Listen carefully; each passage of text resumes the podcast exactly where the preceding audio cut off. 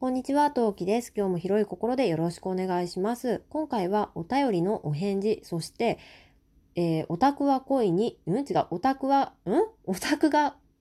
オタクに恋は難しい。通称、オタ恋ですね。の実写の映画の方をアマプラで見ましたので、そちらの感想を話していきたいと思います。それでは今何目スタートです。何目？この番組は戦闘不能日常系ママトーカーのトウキが日々奮闘しながらお送りいたします。ということで、皆さんこんにちは、トウキです。あの、オタ恋がさ、いつもオタ恋で訳してるからさ、オタクに恋が、の2が出てこなくて、に、うん、あ、んなんだっけって言ってね、すごいね、口ごもりましたね。はい、そんなこんなですが、早速お便り読んでいきたいと思います。南目ネーム、カニカママさんからです。トウキさん、こんにちは。初めてメッセージさせていただきます。まこさんとのコラボを聞かせていただきました。お団子パンは娘が大好きな一冊です。とても素朴なパンですよね。おじいさんとおばあさんは貧しいのか、粉箱の底をゴシゴシかいて、粉を集めてお団子パンを焼くんですよね。食べたいって気持ちがこもっていて、美味しく見えちゃうのかなと思って聞いていました。私も子供の頃、バーバパパを読んでいたんです。内容はほとほぼ覚えていないので、また読んでみようと思います。コーヒー微糖とともにいただきました。ありがとうございます。はい、そうなんです。先日今ね、やっている千連れ、私を鮮明に連れてって配信の先日のコラボ相手が絵本係まこさんで、その回を聞いていただいてありがとうございました。で、その中でね、絵本の食べ物って美味しそうに見えるよねみたいな話をして、で、えーお団子パンの話題が皆さん知ってますか？お団子パンって絵本があるの。そう、その話をしたんですよ。でね、表紙にお団子パンの絵が描いたんだけど、なんて言うんだろうな。そう、カニカママさんが素敵な言葉で書いてくださってますね。とても素朴なパンに顔が描いてあるんですよ。私もっとひどい言い方した。なんかね、ひしゃげたカレーパン、悲しそうな顔してるカレーパンマンみたいな表現してるんだけど、なんかね、お団子パンでね、気になる人検索してほしい。なんかね、そう、すごいね、ね、カニカママさん100点の答えですよね。素朴なパンなんですよ。でもそのパンが本当にすごく美味しそうに見えるんですよ。よいや、美味しそうだった記憶だけあって、でも私、今思い出したんだけど、図書館で、先生がね、そこでちょっと、ね、収録の中でも言ってるからあまり深く言及しませんが、そう小学校の図書館でね、先生が最初に見せてくれたというか読ませてくれた図書館の使い方のなんか練習ってか講習ってか説明をされた時に最初にねあの図書館の中で読んでくれた読み聞かせしてくれた本がお団子パンだったんですね確か。でその後すごい気になってもう一回自分で借りた記憶がありますね。だから多分ね若干他の図書館で借りた本よりかは記憶がね濃いのかなっていうふうに思うんですけどそんな一冊なんですけどそうなんですよ。この中でねそうカニカママさんがねそう粉箱の底をゴシゴシ書いて、粉を集めてって、そう、本当にね、そう、ゴシゴシ書いて、これすごい美味しそうな表現じゃないっていうかさ、なんかもう、こそぎ集めました感すごくってさ、なんかね、そういうちっちゃな表現が結果的にすごく美味しそうなパンを作った話になるんだよね。だから多分そこがね、今日、なんか脳みそに焼き付いていて、今でもこの絵本は美味しそうなパンに見えてるんだと思うんだよね、あの絵を見てね。うん。大人になって何も知らない状況であの絵だけ見たらなんだこれやってなった気がするけどそう見えたんだろうなって思いますねはい。でバーバパパの話ですね。バーバパパを読んでいたということで、ね、バーバパパあの周りだとキャラクター知ってるけど絵本読んだことないとかえあれ絵本なの？元ネタ？みたいな人が多いんですけど。ねそうちょっと読んでみてください。ちょっとそれこそねまこちゃんと話した話でバーバパパの話してるからね。あんまりこれもたくさんは言わないけどバーバパパはわりかしなんだろう良作が多いんですけどなんか私はバーバパパのそのキャラクターたちが自分たちの個々の能力を発揮してる話がわりかし好きなんですね。なのでやっぱりね学校バーバパパの学校でタイトル合ってると思うんだけどあれは特別にもう特におすすめなのでもう読める機会がある人はぜひ読んでみてください。はいカニカママさんありがとうございました。はい。さて、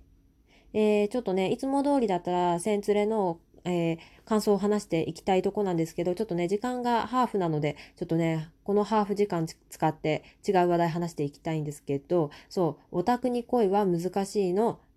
えーを見ました。で、その感想を話していきたいと思うんですけど、2年くらい前の映画2年くらい前であってる3年結構前の映画だっていうのとあと、えー、原作の漫画が結構あの売れてる漫画なのでちょっとネタバレは普通にしていきますのでその点だけねご注意ください。これから見る人ねネタバレ NG な人ご注意ください。はい。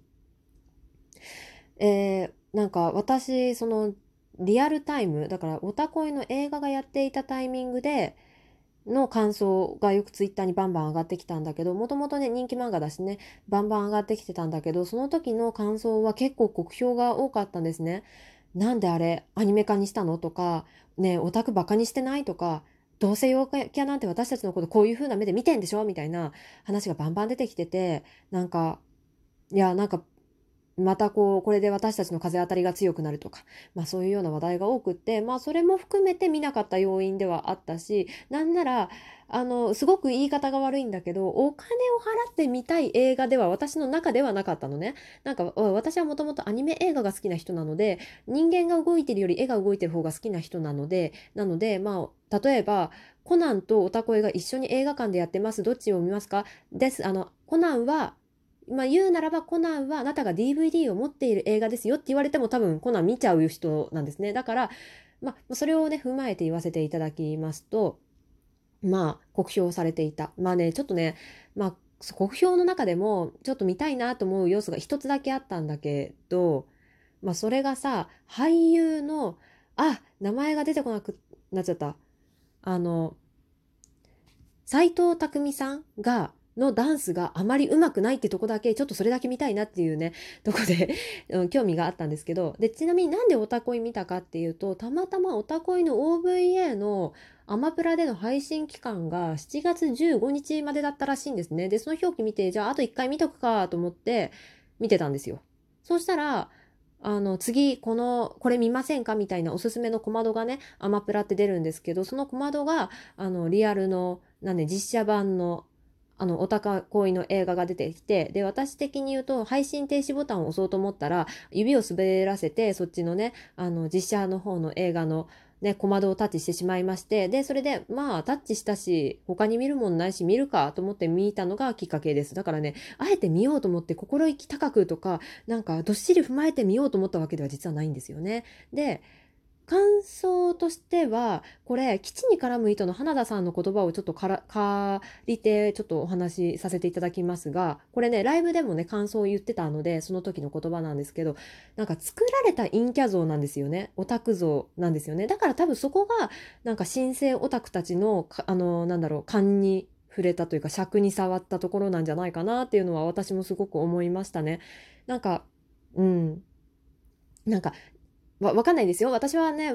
その俳優さんのことをね、すごく知ってるわけでもないし、あれなんだけど、例えばさ、俳優さんってみんな陽キャなイメージないです？あの、いや、わかんないよ。ちゃんとさ、話を聞いてみたとか、なんだろう、例えば A スタジオとかさ、ああいう、あの手のさ、なんか俳優さんの真意触れるみたいなさ、本性を見るみたいな番組だと実は陰キャだったとか、オタクだったって人は確かにいるけど、そうじゃなくて、なんか、高畑充希ちゃんが、すごく好きなんだけど、彼女がオタクだって言われてもピンとこないんだよね。で、うん、来ないし、うん、なんかね、作られたオタク像なんだよね、やっぱりね。なんか、普通の一般の方とかパリピの人がオタクってこういうのでしょっていう具現化したオタクだったのよね、全体が。出てきた登場人物のオタクたちが。なったので、うん、多分そこがね勘に触れたとこなんじゃないかなっていうふうには私は思いましたね。で彼女たちのセリフの中でオタク用語と言われるものがたくさんねもうたくさんたくさん出てくるんだけどあの高畑充希ちゃんの役どころとしてはあの同人誌オタクなんですよね要するに二次元創作オタなんだけどなんかあの、私たちのその、私たちって、ちょっと待って、私たち、まあ、私たちでいいや、もうめんどくさい。私は、私の属性で言うならば、私は、えー、乙女芸界隈、乙女芸界隈、クランプ界隈のコスプレオタっていうのが多分ね、所属しているオタ市なんだけど、あの、なんだろう、その界隈ごとに、オタ用語って違うのね。なんだけど、あの映画ってそのオタ用語が一気にみんな喋るのよね。みんな大体同じ用語を使って喋ってるの。なんかこれってどういうことかっていうどれぐらいの違いがあるかっていうとねうーんと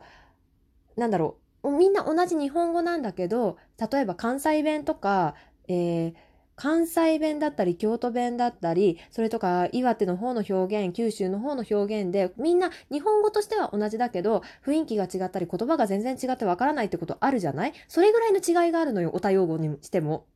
だから要するにお多用語は個々の方言みたいなところがあるんだけど彼女たち全部それをさネイティブに使いこなしちゃうんだよね。でそれもちょっと嫌だったのよね。だからあの、同人誌の人、ああいう同人を書いてる人が、なんとかでござるとか、拙者はとか、魚意とかは言わないのよ。